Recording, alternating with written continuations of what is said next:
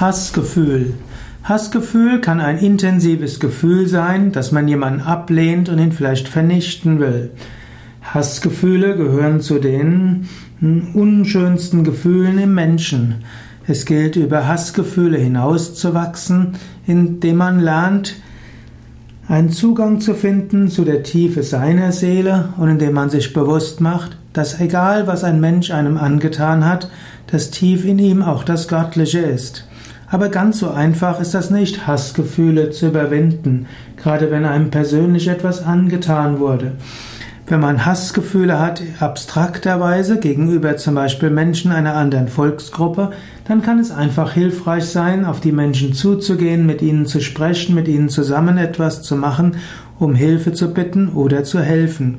Wenn Menschen sich persönlich begegnen, die sich bisher noch nichts angetan haben, dann kann schnell aus Hassgefühl Verständnis und Mitgefühl kommen.